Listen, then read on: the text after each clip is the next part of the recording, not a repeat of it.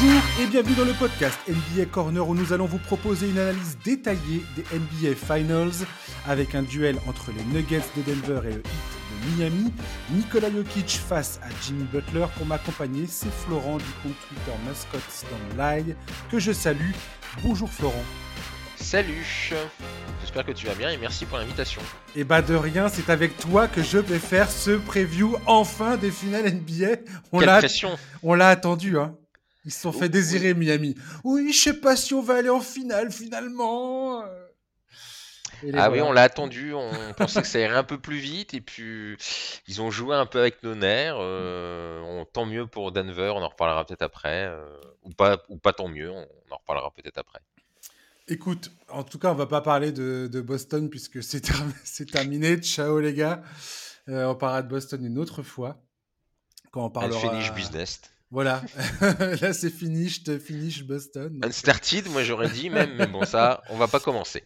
Mais bon, on fera le bilan des équipes éliminées euh, une autre fois dans d'autres circonstances. Là, on va parler des deux équipes qui nous concernent.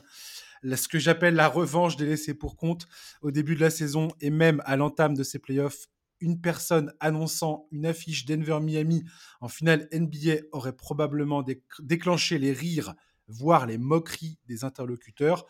À part leur confrontation face aux Wolves, Denver n'a jamais été annoncé comme favori dans ces séries, en demi ou en finale de conférence, contre les Suns et les Lakers. 12 victoires et 3 défaites plus tard, les voilà qualifiés pour la première fois de leur histoire en finale NBA. 47 ans d'attente pour les fans avec ce sentiment d'être face à une équipe que rien ne semble en mesure d'arrêter, si ce n'est peut-être le hit de Miami, huitième de la conférence Est. On connaît l'histoire après un passage par le play-in, perdu le premier match face à Atlanta avant de s'imposer difficilement face aux Bulls. Jimmy Buckets et sa bande sont allés crucifier les Bucks de Milwaukee, grands favoris pour le titre au début de ces playoffs, en cinq matchs s'il vous plaît, avec la manière. Puis ils se sont débarrassés des Knicks en six matchs, malgré l'entorse à la cheville de Jimmy Butler. Opposés aux Celtics en finale de conférence contre l'école, encore une fois, personne ne les voyait capables de rivaliser. Miami a enchaîné trois victoires consécutives avant de perdre les trois suivants, évidemment, pour finalement s'imposer dans un match 7 décisif sur le parquet de Boston. Ils sont comme ça, Miami, ils aiment être les outsiders, ils se transcendent dans l'adversité pour mieux faire mentir ceux qui les annoncent perdants. Tout cela participe à bâtir leur légende. En finale, à tous ceux qui donnent Denver largement gagnant, Miami leur dit merci. Florent, un mot rapide sur la manière dont tu as vécu le parcours de ces deux équipes durant ces playoffs folle, euh, surpris et assez, assez sympathique. Non, non, non. Euh, des parcours assez différents finalement, parce que Denver, c'est, on va dire, très sérieux. Euh, depuis tout le début de, de, ces playoffs, sérieux, efficace bien entendu, même très efficace. T'as douté, de, douté de Denver personnellement ou pas toi? Quand quand il y a eu les Suns et les Lakers, tu étais parti sur, sur une victoire de Denver, tu les sentais bien ou t'as as eu tes doutes? Euh, bah, j'avais forcément des doutes parce qu'on peut pas nier que les Lakers et les, les Suns avaient quand même des, attributs, hmm. mais je sentais quand même, euh, enfin, je, je, voyais bien les, les Nuggets passer parce que je les voyais assez euh, en, forme déjà, euh, dans une forme actuelle et puis sérieux, puis ça reste quand même le numéro 1 en saison régulière, même si bon dans ces playoffs saison régulière, je sais pas trop si on peut se s'y fier, mais on était sérieux depuis le début. c'est surtout contre les Suns où ils m'ont vraiment impressionné. Je pensais pas qu'ils s'en débarrasseraient aussi facilement. Euh, donc, euh, plutôt contre les Lakers, j'étais plutôt confiant, euh, même s'il y avait toujours le facteur LeBron James. Alors moi, je ne voyais pas du tout le sweep en finale. Autant les Suns, j'ai trouvé ça disputé. Comme je l'ai dit, répété, le Game 2, quand on revient sur cette série, le Game 2 est gagné à l'arrache, à domicile. Il joue pas grand-chose. franchement, c'est quand tu regardes en arrière, tu te dis, ouf, heureusement qu'ils sont allés remporter ce match j'ai trouvé ça finalement assez disputé. Je trouve que les Suns, quelque part, euh, ils n'ont pas trop à rougir. Par contre, le sweep des Lakers, je ne l'avais pas vu venir. Moi, j'avais donné 4-3 euh, Denver, mais euh, je pensais qu'ils allaient transpirer beaucoup plus face à, LeBron James et Anthony Davis. Quoi. Moi, c'est le troisième match contre les Lakers qui m'a un peu dit que c'était mort. Hmm. c'est celui où je crois que c'est le troisième hein, où Jokic est gêné par les fautes. Il joue assez peu. Et finalement, malgré cela, bah, il gagne. Et c'est là où je me suis dit, ah, celui-là, les Lakers ne devaient pas le perdre. et finalement, ils l'ont pas eu. Donc je me suis dit, si vraiment celui-là, ils le prennent pas, ce, sera, ce sera foutu. Effectivement, il y, a eu, ouais, il y a eu tout un passage, je crois que ça a duré 7 minutes, un truc comme ça, où Jokic était sur le banc. Et, Denver a, resté total, tout à fait au contact des Lakers. Effectivement, c'était le signe qu'ils avaient un peu, comment dire, trouvé la solution à l'équation Lakers, quoi. Et en face, bah, improbable, euh, dingue, euh, spectaculaire, euh, tous les qualificatifs possibles et imaginables. imprévisible, je pense qu'imprévisible, c'est peut-être le meilleur mot. Oui, complètement. Enfin, je veux dire, là, j'en peux plus de répéter tout le temps les mêmes trucs concernant Miami. D'ailleurs, je pense que je vais changer de tonalité dans, ces, dans ce preview des finales, parce que là, Miami, si au bout de trois tours, on n'est pas convaincu de ce qu'ils sont en train de faire, je veux bien croire, quand je préparais ce podcast, j'étais là à me dire, en train de noter dans mes annotations, je mettais souvent Ah, mais est-ce que Caleb Martin peut maintenir cette adresse? Est-ce que Miami peut maintenir cette adresse? Et quelque part, c'est ce qu'on se dit à chaque, à chaque tour, pratiquement. Alors, on va parler des. Il y, a des différences entre les, adversaires qui ont affronté Miami et ce que Denver va leur, va leur opposer dans, ces finales NBA. On a vu notamment face à New York que Miami est aussi des fois passe aussi par quelques trous d'air en termes d'adresse, ça peut leur arriver. Il faudrait pas que ça leur arrive face à Denver, j'ai envie de dire, mais mais ça arrive. Après, ils ont eu une adresse complètement folle face à Milwaukee, une adresse complètement folle, face à Boston. Ils ont sorti deux des équipes qui étaient éminemment enfin, considérées comme deux équipes très sérieuses pour le titre. Ah oui, oui, ils ont, ils ont pas, ils pas eu un, parcours euh, facile euh, sur le papier, hein, euh, ça c'est sûr. Pour moi, c'est surtout la série contre les Bucks où il y a la blessure de Janis qui, réécrit beaucoup l'histoire. Mais après, ils, sont allés, ils, sont, allés chercher les Knicks, ils sont allés chercher les Celtics. Ils ont fait déjouer les Celtics. D'ailleurs, ils font déjouer tous leurs adversaires, hein, c'est leur arme principale. mais ils sont allés chercher en tout cas les, matchs un par un. Et s'ils sont pas là, c'est pas le, fruit du hasard, le fruit de la chance, le fruit de la malchance pour leurs adversaires. Voilà, c'est quand même une équipe sérieuse. Il euh, a pas eu les Celtics n'étaient pas décimés par les blessures, etc. Donc euh, c'est pas non plus le parcours euh, un peu accidentel. Non, non, non, ils sont pas là pour rien non plus. Tu m'offres une parfaite transition, Florent, par rapport à la question que je vais te poser maintenant. La première question, je pense, qui est centrale dans, dans ce duel en finale, c'est comment tu vois Miami défendre sur Denver? À ton avis, quelle est la stratégie à appliquer, notamment pour défendre euh, Nikola Jokic, qui, je pense, est, euh, un profil qu'ils n'ont pas eu euh, à affronter. Denver est même une équipe en tant que telle qu'ils n'ont pas eu encore à affronter. Je veux dire ça. ce que je veux dire par là, c'est la taille de cette équipe des Nuggets et le, challenge que représente Nikola Jokic, qui est, je le répète, en triple-double sur ses, sur ses playoffs et qui est à la tête d'une attaque qui est historiquement efficace. On en parlera tout à l'heure, j'ai quelques chiffres à, te soumettre. Mais euh, vite fait, comment tu penses que le Heat doit aborder ce duel d'un point de vue défensif? C'est sûr que euh, affronter Jokic, c'est pas, bah c'est, c'est, du MVP, hein, c'est du niveau MVP, sans relancer euh, de francs dans la polémique. Mais euh, comment ils vont faire, c'est très compliqué.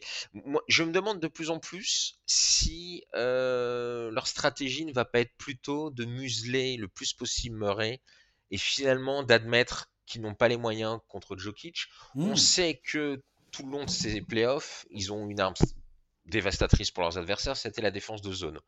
Problème, la défense de zone, ça ne fonctionnera pas contre euh, les Nuggets, qui en saison régulière était la meilleure équipe euh, face aux défenses de zone. Et je pense que je fais une défense de zone face aux Nuggets, ça ne fonctionne pas beaucoup. Polstra l'attentera, je pense, euh, mais je, pense que rapidement il verra que ça ne fonctionne pas, il changera autre chose. Donc ils devront faire autre chose. Et je pense que c'est quand même Adebayo qui, qui sera principalement sur Jokic. Mais même, malgré les qualités de ce joueur, je pense qu'il aura énormément de mal face aux Serbes. Et je, finalement, je me dis de plus en plus que la solution de Jokic, c'est peut-être de museler Murray finalement. C'est d'admettre que, bah, que, le Serbe va faire des dégâts, qu'ils n'ont pas forcément les moyens pour le contrer. Je vois pas Kevin Love, Kevin Love défendre sur Jokic. Je vois pas forcément non plus Caleb Martin.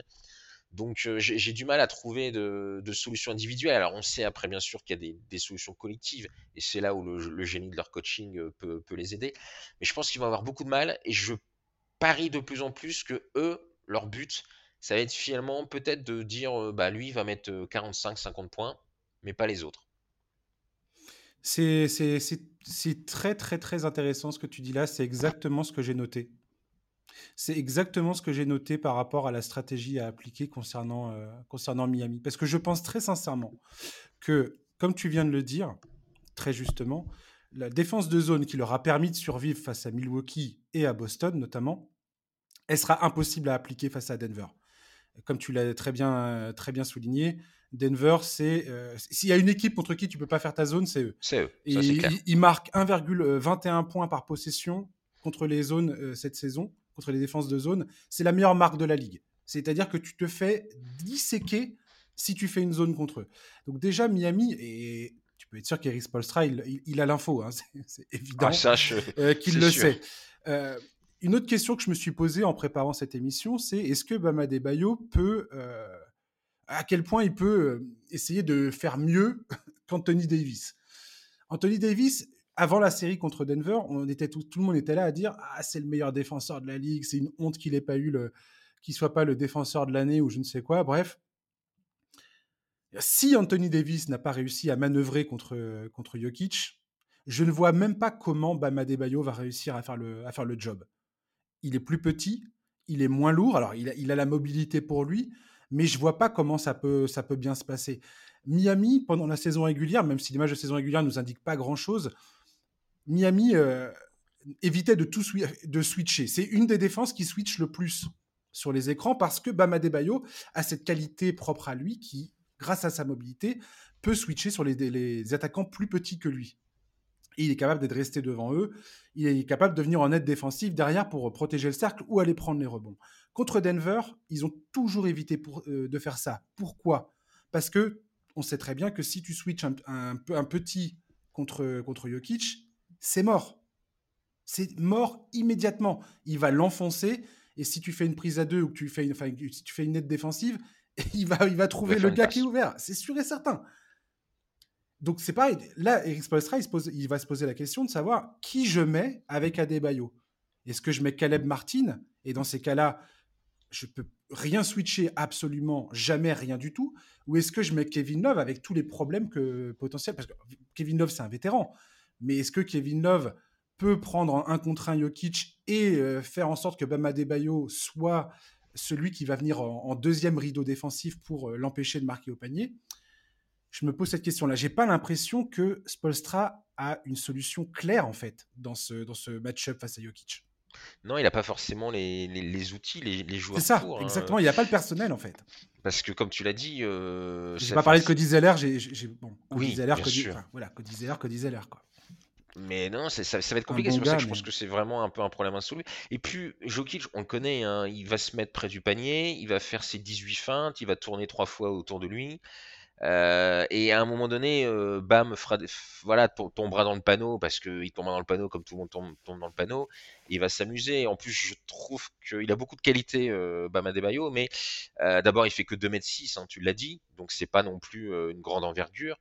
et puis, même s'il est très athlétique, euh, ça compense un petit peu parfois le fait qu'il tombe facilement un peu, je trouve, dans les feintes. facilement, c'est un bien grand mot. Mais euh, face aux spécialistes en plus de ce truc-là, ça va être compliqué. C'est ça, Jokic est totalement habitué à ce genre de profil en fait. Il ne joue quasiment que contre que, des mecs comme ça, qui sont athlétiquement beaucoup plus forts que lui. Mais il fait quoi? Il leur rentre dans l'art et, euh, et il crée l'espace, il crée l'espace nécessaire pour faire son petit, son petit flotteur, son petit bras roulé, son petit shoot à reculons. Enfin, ah bah il va lui faire quitter son short plus voilà, fois pendant le match. Hein. Pour Jokic, c'est aucun problème. Le pour faire ça. Hein. Et je pense effectivement, plus j'ai réfléchi à ce duel, plus je me suis dit que le hit, pour moi, il y a deux choses, deux axes défensifs majeurs. Et je vais citer Draymond Green, qui dans son, euh, dans son analyse de la série entre les Nuggets et les Lakers, a donné une information que je trouvais, que j'avais trouvé très intéressante. Enfin, une autre, une autre chose quand tu es fan, moi je suis fan des, Nuggets depuis un moment, je sais très, enfin, je pense que pour gêner les Nuggets véritablement défensivement, il faut avoir de la taille. Euh, et c'est ce qu'avaient les Lakers en 2020, même si cette équipe des Nuggets était très différente à cette époque et Jokic n'était pas le joueur qu'il est devenu aujourd'hui. Qu'on soit bien clair là-dessus, c'est pas du tout ce que je suis en train de dire, mais euh, à l'époque, les, Lakers avaient Dwight Howard. Si vous regardez des images de cette, de confrontation, Dwight Howard était, un punk en train d'essayer de, d'énerver Jokic en permanence, de le faire sortir de ses gonds, de, de, titiller en permanence. Il était insupportable avec Jokic pour essayer de le sortir de son jeu. Et ça, et ça marchait. Et il y avait Javal McGee, et il y avait Anthony Davis, et il y avait Kyle Kuzma, et il y avait LeBron James. Enfin, ils étaient énormes, les Lakers. Et je pense que c'est vraiment la meilleure arme pour gêner les Nuggets. Miami n'a pas ça. Et comme tu l'as dit tout à l'heure, je pense que Jokic, quelque part, tu dois admettre que tu peux difficilement le freiner euh, en un contre un ou euh, même collectivement. Je veux dire, je pense que ça sert à rien d'essayer de se casser les dents pour essayer à tout prix d'arrêter ce gars-là. Et la meilleure solution, c'est ce que disait Draymond Green, c'est peut-être de lui laisser de le laisser inscrire 40 points, en fait d'aller contre sa nature à Jokic. Jokic, il veut faire jouer les autres, il veut faire briller ses coéquipiers. Et il, disait très justement, si, si, Jokic, tu lui laisses marquer 40 points, mais que tu le maintiens dans la barre des 5 passes décisives, tu as peut-être une chance de gagner. Si Jokic marque 25 points sur 12 shoots et qu'il a 15 euh, passes décisives, c'est mort. Tu vas perdre ce match. Et je trouve ça extrêmement pertinent, en fait. Pardon. D'ailleurs, c'est pas quand il avait fait 50 euh, points contre les Suns, je crois qu'ils avaient perdu quelque chose comme ça. Oui, oui 53 points contre les Suns. Donc c'est un parfait exemple. Il avait euh, au scoring était extrêmement euh, fort, mais son équipe avait perdu. Je sais plus combien de passes décisives il avait. Tiens, il faudrait que je regarde ça, mais je vais pas le trouver tout de suite là. Après, la question, c'est aussi qui va défendre sur Jamal Murray? Alors, on peut parler. Pas plus évident. On, peut parler de ça. Alors, j'aimerais qu'on attende un peu avant de parler de ça. D'accord. Euh, juste pour terminer euh, par rapport à, à Jokic et à Denver et la, défense du hit par rapport à, par rapport à ça, je pense effectivement que pour moi l'objectif premier du hit va être ce, devrait être, c'est mon avis, c'est mon avis de, de, fan NBA. Ça vaut pas grand chose, je suis d'accord. Euh, si, Eric Spolstra nous, nous, exposait sa stratégie, ça serait mieux. Je suis d'accord avec vous. Mais je pense que ça peut être une bonne stratégie côté Denver. C'est de euh, peut-être laisser Jokic essayer de, enfin, scorer et aller contre sa nature, limiter ses passes à cet adversaire, limiter le lien entre lui et ses coéquipiers, pardon, et, euh, et, bloquer tout le reste, bloquer Jamal Murray et bloquer tous les role-players autour de lui pour éviter de se faire enfoncer par le collectif qui, qui, ressemble à un rouleau compresseur côté Nuggets, quoi. Voilà. Alors, vas-y, défense sur Jamal Murray. Qu'est-ce que tu en penses de ça, toi? Bah, J'aurais presque tendance à croire parfois qu'ils vont peut-être lui mettre, euh, pourquoi pas Butler sur quelques séquences, parce que ça n'a pas non plus été évident non plus. Euh, Kylori pourra pas défendre sur Murray, hein, ça c'est une évidence. Mmh euh, est-ce que Struss et Vincent pourront le faire? Euh, avec quelques qualités, mais je pense que quand même ça va être assez compliqué. Mais il va falloir euh, le, gêner. On sait que Jamal Murray est très fort sur pick surtout dans ses playoffs. Il se régale là-dessus. Et je pense qu'en fait, euh, ils vont essayer vraiment d'empêcher de, les, les, côté Nuggets. Et ils vont lui mettre, ils vont mettre à Murray, pardon, le maximum de joueurs dans les pattes.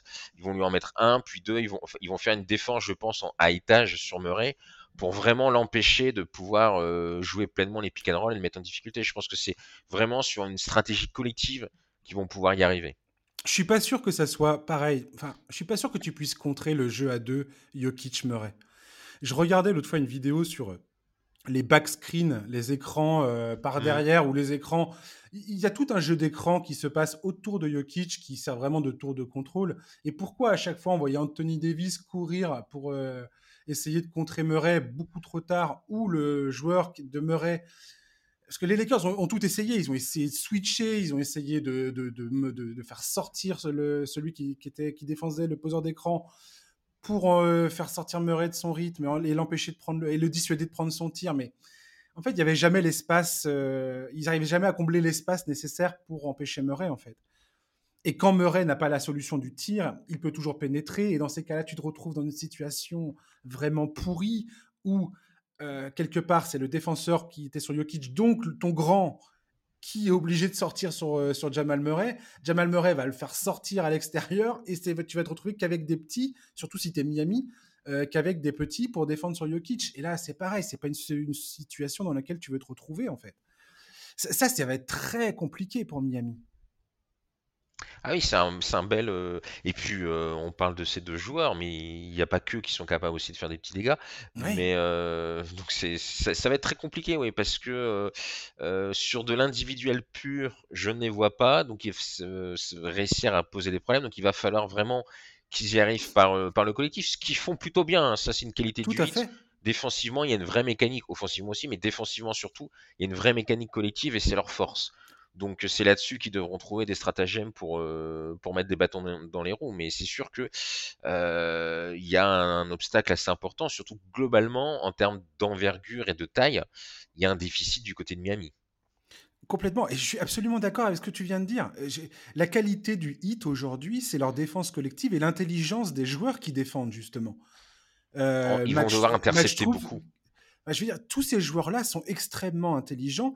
Et je pense qu'une une, autre corde à l'arc d'Eric Spolstra, je pense pas que ça va être une défense. Je pense que Miami aurait tort d'aborder ce duel en se disant on va proposer une défense et on va voir si. Euh, sauf si ça, sauf si ça marche du tonnerre de Dieu, bah oui, dans ces cas-là, tu restes sur ce schéma. Mais je pense que Spolstra, a quelque part moyen de, de, proposer différentes couvertures défensives, différents schémas, et euh, d'alterner en permanence en cours de match pour éviter que euh, les, Nuggets euh, prennent, se, retrouvent confortables face à, face à une configuration à proprement parler et essayer toujours de les laisser bah, en déséquilibre défensivement.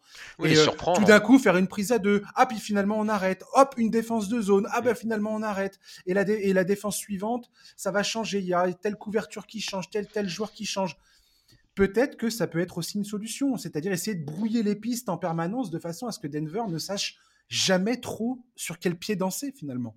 Ah, c'est tout à fait possible, surtout que Spostra a les moyens euh, de, coordonner de, nombreux systèmes. Mais c'est une solution très clairement, hein, c'est de, déstabiliser un petit peu les Nuggets, les empêcher surtout de, dérouler leur jeu, parce qu'à partir du moment où ils commencent à dérouler, ils sont inarrêtables offensivement. Donc il va falloir les surprendre, il va falloir aussi les forcer à faire des erreurs. C'est aussi une particularité des Nuggets, ils perdent assez peu de ballons. Et là, il va falloir qu'ils en perdent. Il va falloir qu'on leur envole. Enfin, en tout cas, que les joueurs du 8. Sachant que le Denver, c'est l'équipe qui perd le moins de ballons de tous ces playoffs. Eh C'est-à-dire qu'ils ne commettent quasiment jamais d'erreurs. Contrairement à Boston et Milwaukee, qui quelque part prenaient le bâton pour se faire, pour se faire battre trop souvent, et il y a une grosse différence entre Milwaukee, Boston et Denver, c'est que, que ce soit Milwaukee ou Boston, c'est deux équipes au profil défensif. Et j'apprends rien à personne en disant que et Milwaukee et Boston, Boston, c'était moins évident, mais Milwaukee, on sait tous que offensivement, c'était pas aussi limpide. ça n'a jamais été aussi limpide que ça. Il y avait toujours, c'était toujours un des fois un problème le scoring pour Milwaukee. Surtout quand, euh, quand Middleton qui a été blessé la plupart de l'année, qui revient de blessure, euh, Antetokounmpo qui manque euh, quelques matchs, enfin bref, euh, Drew Holiday, il, peut être très très fort parfois, mais il a souvent du déchet, bref. Les Celtics, en saison régulière, c'était une machine de guerre offensivement, mais dans ces playoffs, on a bien vu qu'ils étaient incapables de résoudre la, problème, la défense de zone du hit. Jamais, ils n'ont jamais résolu cette histoire, et c'est pour ça qu'ils ont perdu d'ailleurs. Et ils, se sont butés sur cette histoire de, five men out, donc c'est-à-dire que des shooters, euh, que des shooters sur le terrain quasiment, ce qui était la bonne stratégie face à Miami quelque part. Mais ils n'arrivaient pas à rentrer leur shoot, jamais. Je veux dire que ce soit Jalen Brown, Jason Tatum, euh, et même collectivement, ils étaient sur un pourcentage de réussite au tir qui était catastrophique, alors que le hit, eux, étaient bien au-dessus de leur, euh, de leur moyenne de saison régulière. Denver, je pense que c'est très différent. Je regardais l'efficacité offensive des Nuggets, après je te laisse parler. Ils sont, sur les trois premiers tours de playoff, ils sont au même niveau que les Cavaliers, que les Cavaliers en 2017, donc avec LeBron James et, et Kyrie Irving. Cette équipe était monstrueuse offensivement. Et les Warriors de Curry, Clay euh, Thompson et Kevin Durant. On parle d'une attaque qui est quasiment similaire à ces deux attaques-là celle de, celle de Denver. Donc, euh, waouh, faut se lever tôt pour arrêter ça, quoi. Hein. Va falloir les faire déjouer. C'est ce que c'est faire le hit. Et là, va falloir vraiment qu'il le fasse, qu'il fasse un petit peu déjouer les Nuggets pour les forcer à perdre des ballons, pour euh, leur donner une efficacité euh, moins grande en attaque. Eux se donner des ballons un peu plus faciles en attaque avec du jeu de transition, surtout que la défense de transition de Denver est assez faible. Euh, et puis il va falloir aussi sécuriser énormément le rebond, parce que quand en face tu une très bonne attaque, faut pas lui donner des secondes chances. ouais, et malheureusement, c'est que le déficit de taille va pas faciliter la chose. Bam Adebayo, c'est 2m6. Les autres sont pas non plus des, grandes perches. Donc euh, la bataille du rebond va être compliquée. Mais ils ont pas le choix. Il va pas falloir qu'ils laissent trop de billes parce que sinon, euh, les secondes chances de Denver, ça va les tuer. Il y aura un rendement offensif qui n'arriveront pas à suivre. Entre le hit et les Nuggets, il y a quand même euh, une certaine différence, on va dire, d'efficacité au rebond. quoi. Il y a les Nuggets, c'est la première équipe en termes de pourcentage au rebond de ces playoffs. Ils sont premiers. Le Heat, ils sont dixièmes. Oui, c'est une équipe moyen plus, on va dire. D'ailleurs, c'est ce qui fait une des grandes forces de la défense des Nuggets, c'est cette capacité à, sécuriser le rebond euh, défensif en permanence, de limiter justement les, seconds tirs, euh, les, points en deuxième chance des équipes adverses les Lakers se sont complètement. Tout à l'heure, tu parlais des points en contre-attaque que devrait générer Miami. On disait exactement la même chose pour les Lakers. Ah, les Lakers, une équipe formidable en contre-attaque. C'est là qui qui des, points. Miami, c'est la première équipe en points inscrits sur, euh, sur les ballons perdus qu'ils génèrent euh, grâce à leur défense. Sauf que, comme je disais tout à l'heure, ils sont face à l'équipe qui perd le moins de ballons de tous ces playoffs. Quoi. Donc, si tu coupes ce robinet à points côté Miami, en fait, pour moi, le plus gros challenge de Miami, au-delà de la défense, de, comment ils vont trouver des solutions euh, défensivement pour freiner Denver, ce qui, ce qui est important, hein, très important. Mais l'autre question euh, majeure qu'on peut aborder maintenant concernant Miami, c'est comment ces gens-là vont réussir à rester au contact en termes de points, de scoring en fait. Qui va scorer assez dans cette équipe pour euh, tenir la, pour rester au contact et se donner une chance de remporter un match? C'est une autre, euh, une autre problématique en effet, parce que euh, euh, oui, il y a Jimmy Butler, c'est sûr. Maintenant, il pourra pas assurer 50 points à chaque match. Il leur faut quelqu'un d'autre. C'est-à-dire que on a vu contre Boston, le deuxième, le deuxième, son, son, son, son deuxième, enfin son, meilleur lieutenant offensivement, ça a été Caleb Martin, le mec qui sorti, qui nous a sorti une fin de série, mais absolument hallucinante. Et Bam Adebayo, lui, galérait offensivement, alors, alors qu'ils avaient plutôt besoin de, de, ses points. Adebayo, là, va être tellement sollicité défensivement que ce serait euh, risqué d'attendre à ce que Adebayo soit à la fois défensivement euh, un as, un monstre, et, et dire bah vas-y, on attaque, euh, tu, tu, tu, nourris aussi la marque, quoi. Oui, oui, on peut pas non plus tout lui demander. Il aura déjà un rôle défensif primordial. Et mmh puis je pense qu'il faut aussi reconnaître que ce n'est pas un joueur qui naturellement met 25 points par match. Euh, il a de très bonnes qualités, mais je pense qu'il faut arrêter de rêver qu'il soit euh, voilà un, excellent défenseur, mais en même temps une machine à scorer. C'est pas un Anthony Davis, par exemple. C'est autre chose, c'est un peu différent. Je pense qu'il faut admettre aussi ça. Mais oui, il va leur falloir des autres scoreurs parce qu'en plus, euh, Aaron Gordon, il a les moyens clairs pour gêner Caleb Martin. Hein. Alors, on va, en, on va en venir à ça. Moi, il fait partie de mes, de mes facteurs X, Aaron ah, très clairement. Euh, parce que, à mon avis, c'est lui qui va avoir la, première, euh, la première consigne sur euh, Jimmy Butler. oui, très certainement. Et, clairement, c'est le joueur qui peut être le plus parfaitement bâti pour gêner, pour gêner Jimmy Butler. Ah, bâti, c'est le cas de le dire, ouais. C'est un beau bonhomme. C'est-à-dire qu'il est rapide. Enfin, je veux dire, Aaron Gordon, c'est un mec qui est capable de défendre sur Damian Lillard. À la base, les Nuggets, ont utilisé Gordon pour, pour gêner Lillard. Euh, avec plus ou moins de succès. Hein. Lillard est à ce point formidable que la série qu'ils avaient fait, euh, bah, c'était très compliqué de le gêner, Damien Lillard. Mais, mais il est capable de défendre sur un mec comme lui. Là, dans ses playoffs, il a, il a défendu sur Carl Anthony Towns, ensuite sur Kevin Durant et ensuite sur LeBron James. Pas mal. Et là, il se retrouve face à Jimmy Butler, qui, je trouve, alors, aussi formidable que soit Jimmy Butler, je ne sais pas à quel point euh, le côté physique de Aaron Gordon va poser des problèmes à Jimmy Butler. Ce duel va être déterminant dans ces, dans ces finales. Ah oui, comme tu l'as dit, c'est. Euh, c'est un, un bon défenseur, Gordon, vraiment. Et comme tu l'as dit, on lui a donné systématiquement le meilleur joueur adverse. Donc c'est une preuve de confiance de la part de, de McMahon. Et c'est sûr que s'il peut gêner Butler, euh, ce sera déjà une très bonne chose aussi, parce que c'est le score numéro un. Si en plus le score numéro un est en difficulté dans une équipe qui n'a pas tant que ça de solutions offensives, ça va être très compliqué. Mais son, son, son, ce duel-là, ça va être très très important. Et Gordon a un rôle en effet en, défense qui va être très très important. Et, comme tu dis, je suis tout à fait d'accord avec toi, je pense que ce sera la première lame, et il y aura sans doute d'autres lames euh, qui, qui peuvent le faire. Porter est pas le non plus, euh, c'est pas un élite défenseur, mais il est capable sur quelques séquences de faire des bonnes choses. Euh, donc oui, oui, il y aura. Par contre, ils ont, ils ont euh, Kentavious Caldwell Pope, ils ont Bruce Brown. Oui. Je, me demande même si Christian Brown ne sera pas tenté un moment ou un autre, à moins qu'il soit un peu trop, un peu trop vert pour, pour les finales NBA. D'ailleurs, c'est un truc qui va jouer en défaveur des, Nuggets, c'est leur manque d'expérience. Alors que Butler a des baillots et une poignée d'entre eux je veux dire, c'est pas, pas maintenant que ces gens-là vont être impressionnés, quoi, hein, clairement. Mais il euh, faut, pas, minimiser ça. La, scène des finales NBA pour les, néophytes, pour, ceux qui n'ont jamais mis les pieds, parfois ça peut être un peu un vertige quand même. Ah oui, mais les joueurs le disent souvent, hein, euh, même des joueurs expérimentés ou qui avaient déjà fait des playoffs le disent quand tu es en finale NBA, c'est pas un tour de c'est pas un tour de playoff. Ce sont les finales NBA, c'est un monde à part. Et c'est sûr que ça peut, ça peut jouer quelque chose. En plus, il y a le, poids de, l'histoire du côté de Denver. Euh, ils n'ont jamais gagné de titre. S'ils le font, euh, ils rentreront dans l'histoire euh, à jamais de, à jamais les premiers, comme on dit. Hein.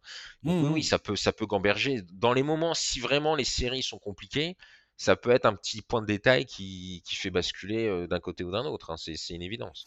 Oui, complètement. Ouais. Laurie peut se réveiller, ça serait étonnant, mais Kyle Laurie peut, retrouver, peut, retrouver un petit peu euh, sur 2-trois shoots. casse il euh, peut retrouver une adresse. Hein. Il s'est passé des choses beaucoup plus folles que ça, j'ai envie de dire, du côté du hit. Quoi. On n'est plus à ça près. Non, on n'est plus à ça près. Alors, justement, tu vois, enfin, entre Caleb Martin, enfin, Caleb Martin, j'aimerais bien le voir continuer à afficher ce niveau parce que franchement, il était magnifique contre Boston. Gabe Vincent, Max Truss, tous ces gars-là ont eu leur moment. Duncan Robinson, j'ai hâte de voir s'il va être euh, jouable ou pas. Franchement, c'est une vraie question parce que défensivement, Duncan Robinson, tout à l'heure on parlait de l'attaque euh, irréelle euh, en termes d'efficacité de Denver. Duncan Robinson, il t'offre du shooting, mais derrière, il peut te reprendre, il peut te reprendre beaucoup aussi parce que défensivement, il va être visé par Denver. Et d'ailleurs, ça va être compliqué pour. Ça va euh, être la question aussi pour Tyler Hero, parce que Tyler Hero, qui a annoncé par Chris Haynes comme potentiellement de retour au Match 3, euh, tiens, je vais te poser la question. Qu'est-ce que tu penses de ça? Je veux dire, est-ce que tu prends le risque de casser le rythme et, quel rôle tu lui donnes à Tyler Hero? Est-ce que quelque part, un mec qui est pas dans le rythme, qui est pas dans l'ambiance, qui va prendre des minutes à, un mec qui, qui, a participé activement à construire tout ce, tout ce parcours, après, Tyler Hero, il est hyper talentueux. À quel état de forme, dans quel état de rythme il va être? Là, c'est le gros point d'interrogation. Quel genre de minutes tu lui confies? Et défensivement, on sait tous que Tyler Hero, c'est quand même un gros problème potentiellement, quoi. Bah, comme tu l'as dit, la première interrogation, c'est euh, dans quel état il sera. Mmh euh, il n'a pas joué depuis très longtemps et en plus là il, reprend dans les conditions et que voilà on va lui demander tout de suite d'être au niveau il n'y aura pas de, de, de, sas de décompression. Là, va falloir tout de suite. C'est la grande interrogation. Après, je ne suis pas inquiet sur le côté, euh, il va prendre des minutes à quelqu'un, parce qu'on sent que euh, du côté du 8, il y a vraiment la notion de, groupe et de collectif, et euh, si ça les fait gagner, ils s'en foutront. Si Tyler Hero joue les deux dernières minutes, qui, je pense aussi. qui balance des banderilles et que, ça, et que, ça, score, ils seront tous là. je vois déjà les phrases de, de conférences de presse on a un groupe, on a une équipe, euh, si, le coach lui fait confiance, il s'y met les choux. Donc, je pense pas que ça créera des problèmes de dégo. Non, non, non, pas du tout. Spostra a déjà fait ça oui. tous ses playoffs. Je veux dire, il a pris des joueurs, il les a mis dans la, dans la rotation, puis il, a, fini par les enlever. Je veux dire, je, crois que Kevin Love, il n'a pas joué une seule minute du Game 7 euh, contre Boston. Euh, et que disait l'air non plus, alors qu'ils ont eu plusieurs minutes de jeu les, matchs précédents. Mais parce que Eric Spolstra s'est dit, tiens, là, maintenant, tout de suite, dans le match-up, ça, ça colle pas, on, on, va pas gagner comme ça. Et, difficile de lui donner tort puisqu'il a eu amplement raison. Après, il faut tenter. J'ai envie de se dire, tu, tentes, et puis si ça mmh fonctionne, bah, tu le laisses. Si ça fonctionne pas, bah, t'as tenté. Je pense que c'est une carte à jouer, bien sûr. Exactement. Ça serait dommage de, ne pas le tenter. Ça peut être un facteur X. Hein. Si vraiment il revient et qu'il est incandescent, ça peut, ça peut ouvrir voilà beaucoup de, voies oui. Mais je, pense que Spolstra le, le, le, tentera si physiquement il est opérationnel il faut de toute façon le tenter. Ça peut être aussi une fois de plus une façon de brouiller les pistes un petit peu. Je suis pas sûr que les Nuggets aient énormément travaillé euh, Tyler Hero parce que voilà, ils se disaient peut-être qu'il euh, ne jouera pas ou ils y croient peut-être peut-être pas trop. Il, faudra de toute façon perturber ces Nuggets. Ça peut être une façon aussi de les perturber, cette fois-ci pas sur le plan défensif mais offensif voilà, tu, le fais jouer, il prend euh, trois shoots et il se met sur le banc. Mais si c'est trois shoots à trois points que ça rentre, euh, c'est toujours ça de prix. mais si, tu te gagne un match parce que tout d'un coup il rentre 4-3 euh, points consécutifs en, l'espace de deux minutes, bon bah ouais, tu prends quoi. Et si ça tombe, il jouera peut-être que ces 4 minutes-là, mais il aura fait ce qu'on lui aura demandé de faire. Mais je, pense que s'il est apte dès le troisième, ils le tenteront. Il n'y a, a, aucune raison de, de, ne pas le faire. Hein. Il y a un autre argument qui, euh, qui est beaucoup sorti, que j'ai beaucoup retrouvé dans, dans, dans, cette analyse entre le hit et, les nuggets, c'est de dire Ah oui, mais, euh, et je l'ai dit tout à l'heure, je, l'ai évoqué tout du moins, c'est de dire Ah oui, mais le hit, euh, leur adresse au tir, elle est, elle est, elle est pas tenable. Qu'est-ce que je dis à ça? C'est que on a dit ça à la fin du premier tour, on a dit ça à la fin de la série contre les Knicks, et on a dit ça à la fin de la série contre Boston. Oui, une fois, c'est un accident. Quand tu as gagné trois tours de playoff, cette conversation, faut arrêter. Oui, c'est tout à fait possible que Miami ait un passage à vide. Oui, c'est tout à fait possible que leur adresse revienne à la normale et, et retrouve, euh, retrouve un, un, un, niveau qui est plus dans la moyenne qu'ils avaient affiché cette saison. Parce que là, effectivement, c'est totalement incandescent, leur adresse à trois points. C'est complètement irréel. Oui, ça l'est. Mais à force, je veux dire, quand ça fait plus d'un mois et demi que tu es en train de tenir ce, rythme-là, c'est plus un accident à ce moment-là.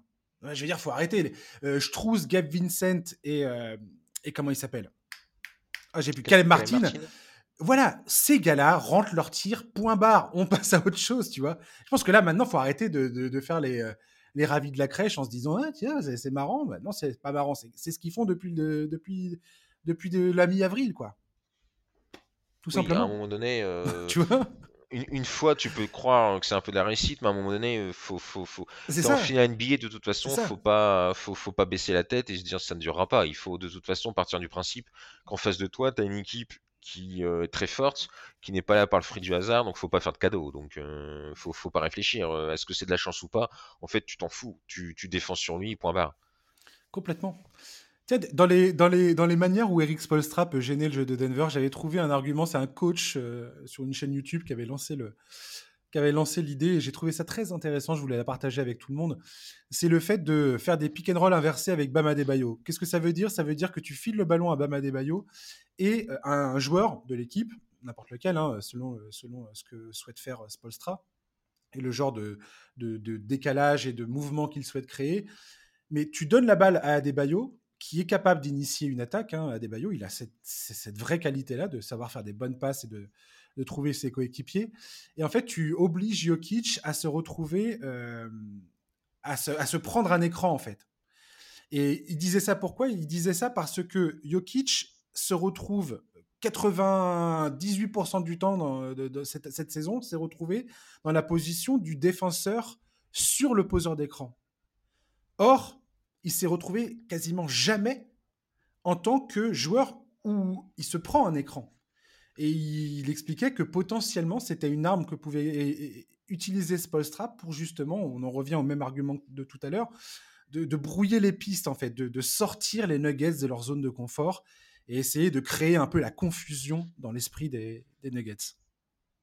Ouais, pourquoi pas, mais comme tu le dis, hein, je pense que ça va être des armes pour, euh, pour les faire déjouer, leur faire poser des questions, euh, les faire douter.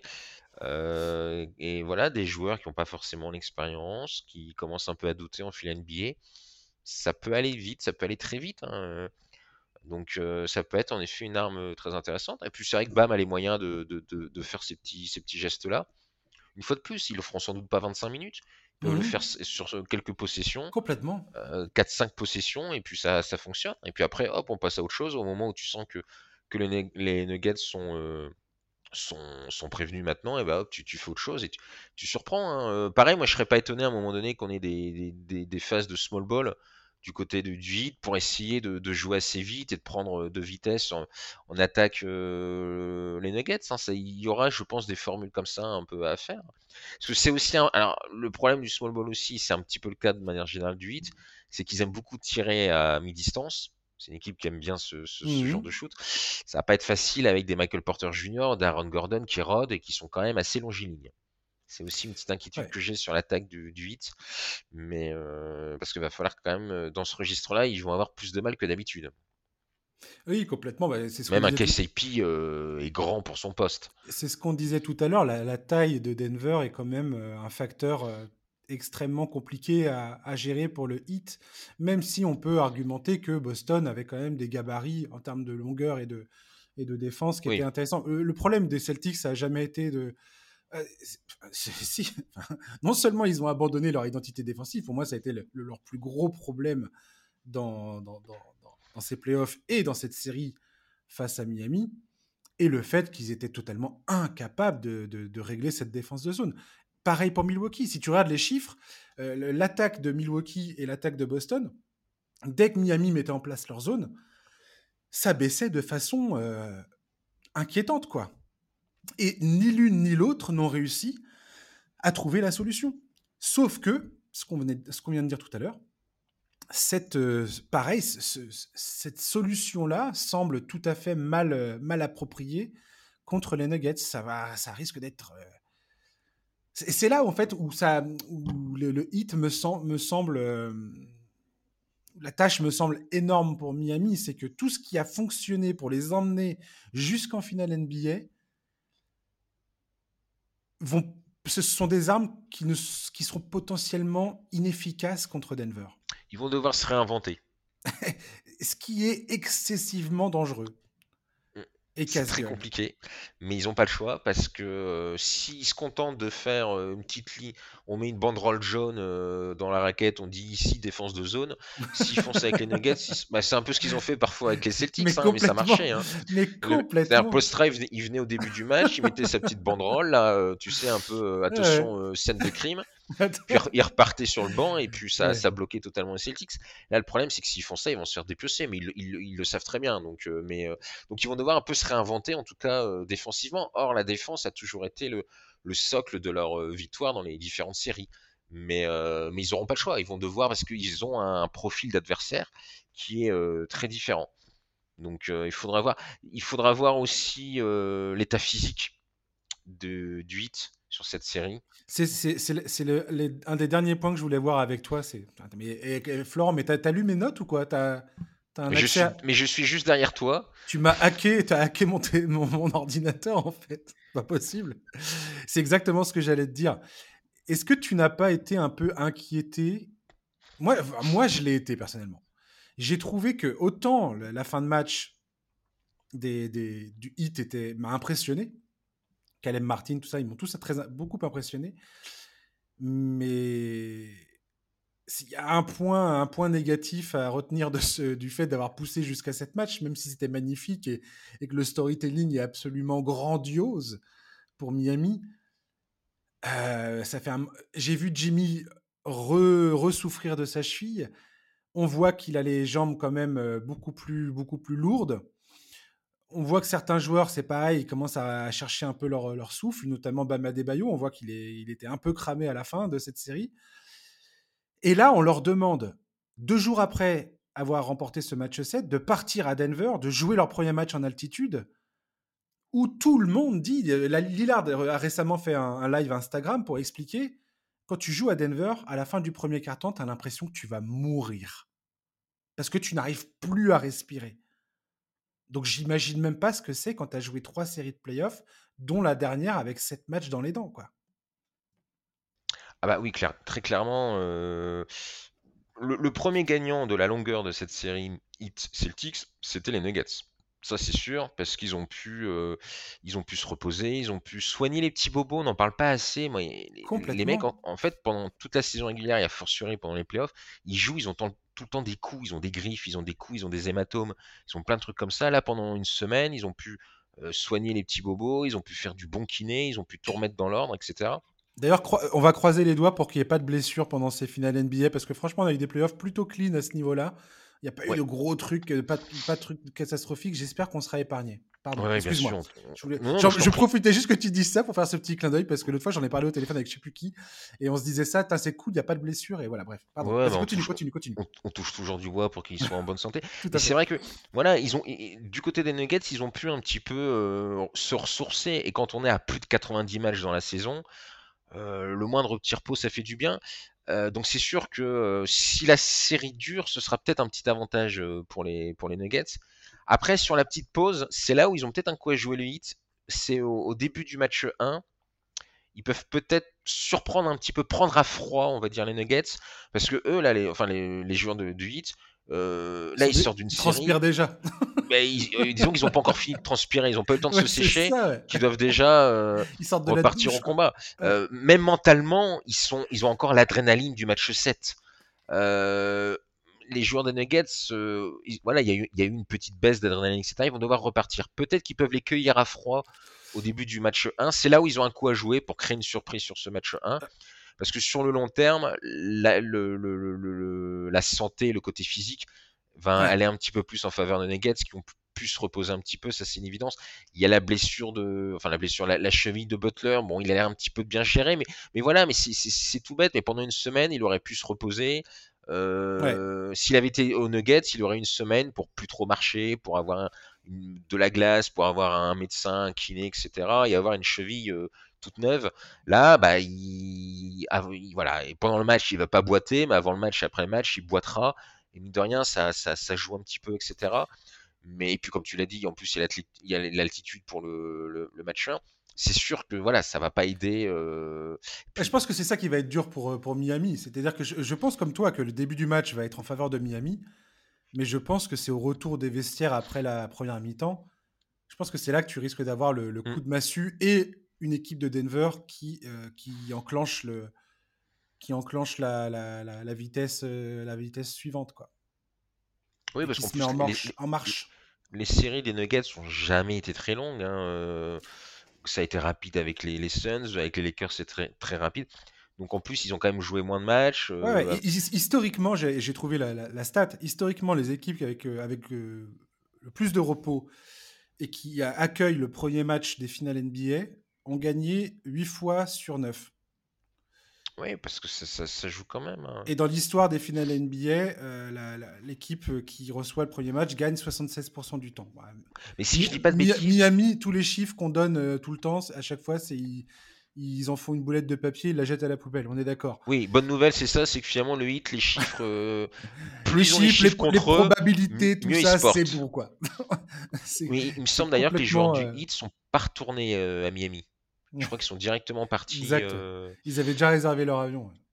Donc, euh, donc ils sont même pas passés par la case euh, maison, et maison dans tous les sens du terme, hein, aussi bien sportif mais même un peu familial. Bon, peut-être que leur famille les a suivis, etc. Mais c'est vrai que se ressourcer aussi un petit peu auprès de, de, de, sa femme, ses enfants, ses amis, tout ça, ça peut faire aussi du bien à un moment donné dans les playoffs. mentalement, ça te rebooste un petit peu.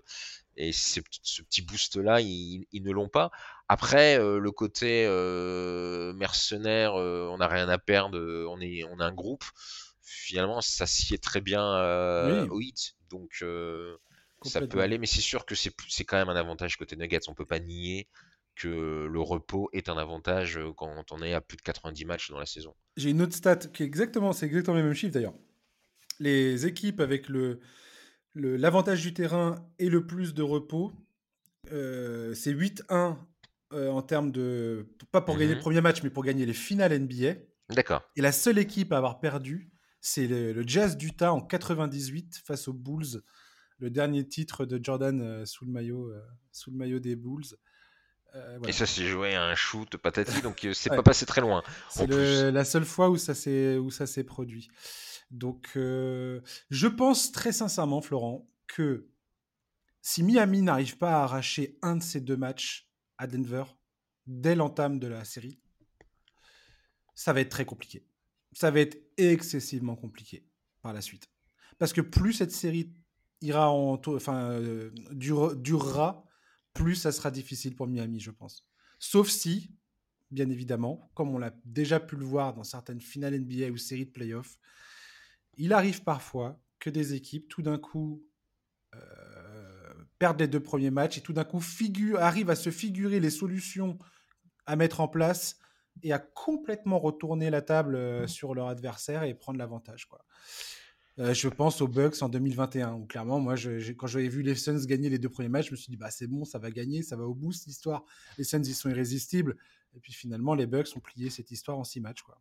Il y a eu aussi, c'était pas, il y a eu aussi la blessure de Saric, je crois, dans cette série qui avait fait, un petit peu aussi changé la donne, mine de rien. C'est pas le joueur le majeur, bien sûr, mais ça avait beaucoup gêné dans les rotations. Ah, bah, de toute façon, ça, c'est la donnée qu'on n'a pas. C'est ah les potentielles blessures. Et c'est pour ça que je disais ça tout à l'heure. J'espère que on sera épargné de ce genre de, de, de choses, quoi de scénario. Clairement. Mais je pense qu'on va bien s'amuser. Complètement.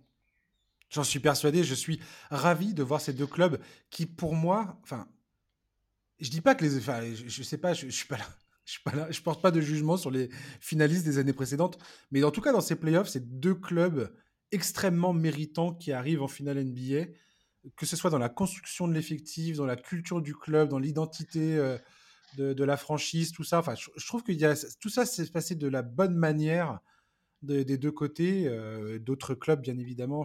encore une fois, c'est pas une critique par rapport aux autres. Non, mais ça peut servir d'exemple. Mais mais il y a deux belles histoires là, et je suis content que ces deux clubs-là représentent chacun leur conférence et nous offrent ce duel. On arrive maintenant au moment euh, que tout le monde attendait, Florent. C'est le pronostic et tu commences, je commence, qu'est-ce que tu préfères? Oh, comme tu veux, tu sais, je n'ai pas peur d'être ridicule. Euh, alors déjà, quoi qu'il arrive, ce sera historique, puisque si c'est Denver gagne, ce, sera de toute façon le premier titre.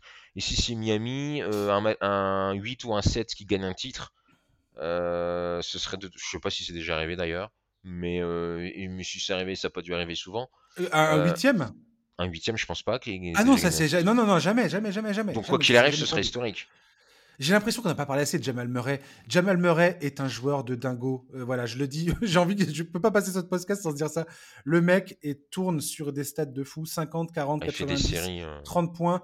Le gars euh, affiche. Le mec, c'est, il, est en train de tutoyer les Stephen Curry, les Kobe Bryant, les il est en train d'inscrire son nom en haut de, des meilleurs performeurs euh, en playoff de l'histoire de la ligue. Qu'on soit bien clair avec ça. Jamal Murray, j'ai hâte de voir s'il va confirmer en finale, mais s'il le fait, ouf, ça va être compliqué. Pardon, excuse-moi. Ah, mais il y aura... Je t'ai coupé dans ton pronostic, bordel, ça se fait pas. Il y, aura un beau duel hein, si jamais les Nuggets gagnent pour l'MVP des finales. Grave, je suis persuadé. C'est pas, c'est pas donné donné. Hein. si Murray euh, se, chauffe, eh, il y aura discussion. Hein. Ce serait. tu vas voir Caleb, Martin, ça se trouve, il n'a pas eu le, MVP de la conférence Est, mais il va être MVP des finales. Et pourquoi pas, tout est possible. mais euh, non, non, non, mais c'est vrai que le MVP des finales, si les Nuggets gagnent, c'est pas donné. Hein. Euh, on sait, ça peut, ça peut être surprenant. Ça, alors, ce sera cruel. Ce sera vraiment l'année où Jokic aura fini deuxième à chaque fois dans l'MVP. Je pense qu'ils s'en, fiche absolument. S'il a, le titre, je pense que alors c'est le cadet de ses soucis. De toute façon, à la, fin, il repartira en Serbie euh, faire du cheval, donc euh, je pense qu'il s'en fout. Mais, euh, mais ce serait drôle. Et alors, pour revenir à ta question, le pronostic, je vais quand même mettre les Nuggets. Je pense qu'ils vont quand même s'imposer. Alors, le chiffre, je vais dire 4-2. Ouais. Donc, une victoire à Miami. Ouais, je, je, vais mettre 4-2 parce que 4-1, c'est pas possible. Enfin, c'est pas que c'est pas possible, mais le hit est tellement fou qu'ils sont capables d'en prendre deux. Donc, je mettrai 4-2. Moi, j'étais parti sur du 4-3 à la base parce que, très sincèrement, 4-3 pour Denver. Mmh parce que très sincèrement, j'étais incapable de. Enfin, je suis incapable de pas donner Denver parce que j'ai. oui, j'ai envie de voir Denver gagner parce que j'ai envie de voir Jokic être sacré mais je respecte tellement cette équipe du 8 et elle a tellement. Euh, elle, m'a tellement. Euh, ah, voilà, fait mentir tous ses playoffs. Enfin, je veux dire. Ça a été une humiliation permanente sur tous mes pronostics les concernant. Ah bah ils ont fait un doigt d'honneur à tous les suiveurs de la ligue, à tous les spectateurs, à tout le monde. donc, donc voilà. Et donc je me suis dit 4-3. Et je les vois pas, je les vois pas gagner un septième match à Denver en altitude après, après cette, cette, folle série contre Boston. Pour moi, ça serait la marge de trop. Et, et voilà. Et si j'écoute mon, mes, mes tripes, ce que je ressens au plus profond de moi-même concernant cette série, je donne Denver en 5. Je vois un 4-1. Je pense, je pense qu'ils prennent les deux premiers matchs qu'ils vont en prendre un à Miami et qu'ils vont terminer le job euh, en le, dans le cinquième match à la maison.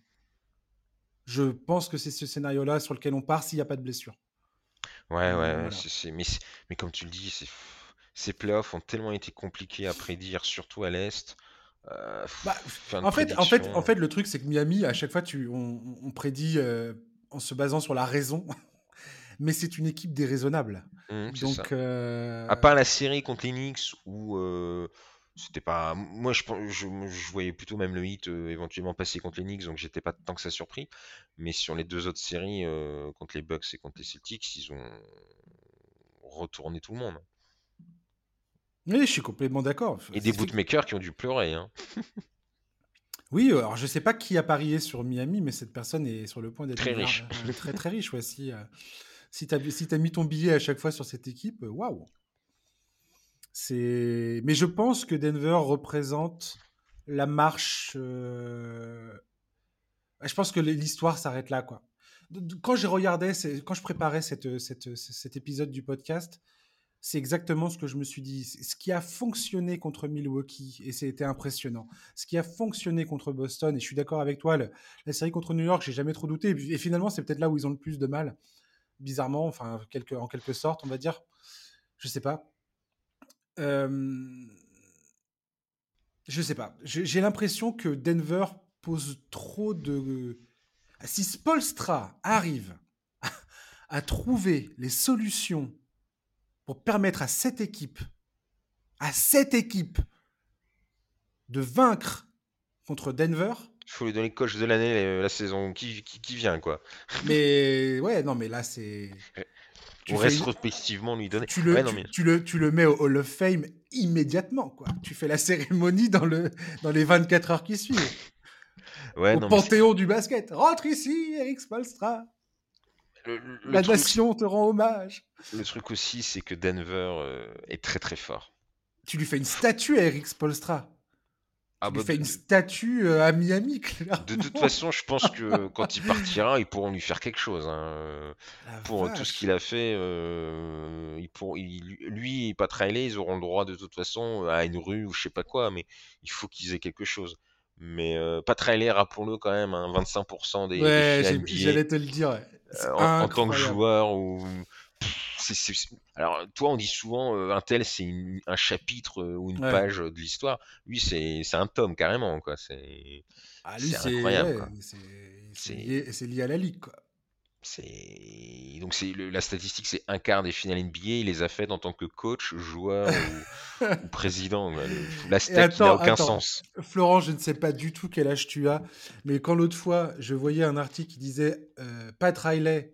Moi, j'ai des souvenirs de Pat Riley, coach des Knicks Mmh euh, et c'était marqué, ouais, Pat Riley, depuis 28 ans, à la, tête euh, du hit de Miami. Et j'étais en train de me dire, ça m'a. Je me suis dit, mais Josh, 28 ans. T'es vieux, mon gars. T'es vieux, t'es juste vieux. Je pensais pas que c'était il y a si longtemps. 28 ans. 28 ans. C'était, ça, ça me semble fou. Bref.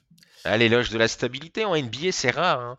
Bah, en tout cas, c'est ce que j'arrête pas de dire, pas pareil dans ce podcast depuis quelques numéros. Euh, Miami s'est imposé comme une destination de rêve et ça me fait marrer parce que quand on va tous parler là du nouveau, euh, de la nouvelle convention collective avec tous les blocages que les toutes les décisions salariales que ça implique, tous les blocages que tu vas avoir si tu veux te gaver avec des joueurs un peu un peu forts et tout ça. Euh, Miami, quelque part, eux, ils ont un effectif qui colle parfaitement au nouveau, euh, à la nouvelle convention collective.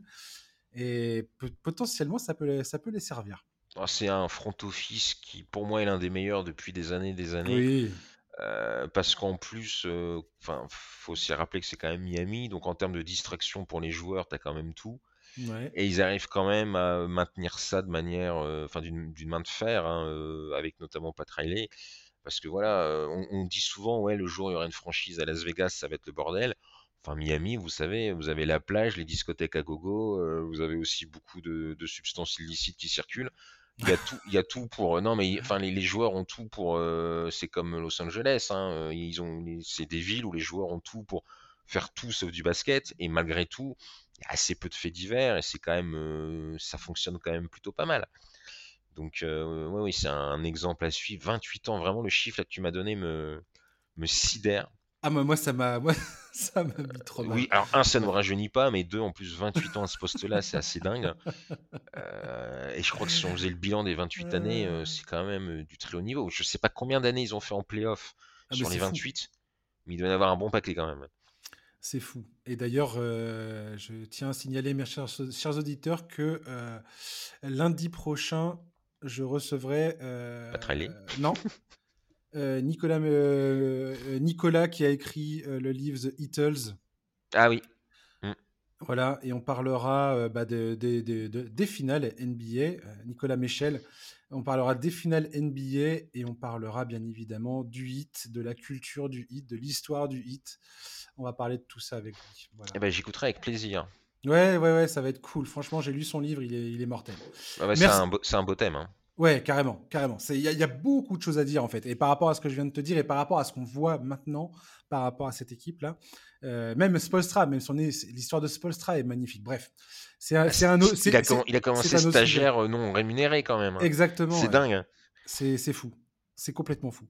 Bon, allez, ça, c'est un autre podcast là. on s'éloigne. Exactement. Euh, merci Florent de m'avoir accompagné. Avec plaisir toujours. Yes, chers auditeurs, merci de nous avoir écoutés. C'est parti, les finales, on est prêts. Let's go, on va, on va, on va passer, on va passer, on va passer. On va profiter. Grave, ça va être génial. On se retrouve vendredi pour un podcast pour le débrief du premier match euh, avec Thomas Bergeron, logiquement si tout va bien. Oh. Euh, voilà, donc euh, bah, je vous dis à vendredi. Et voilà, d'ici là, prenez soin de vous. À ciao, bye bye.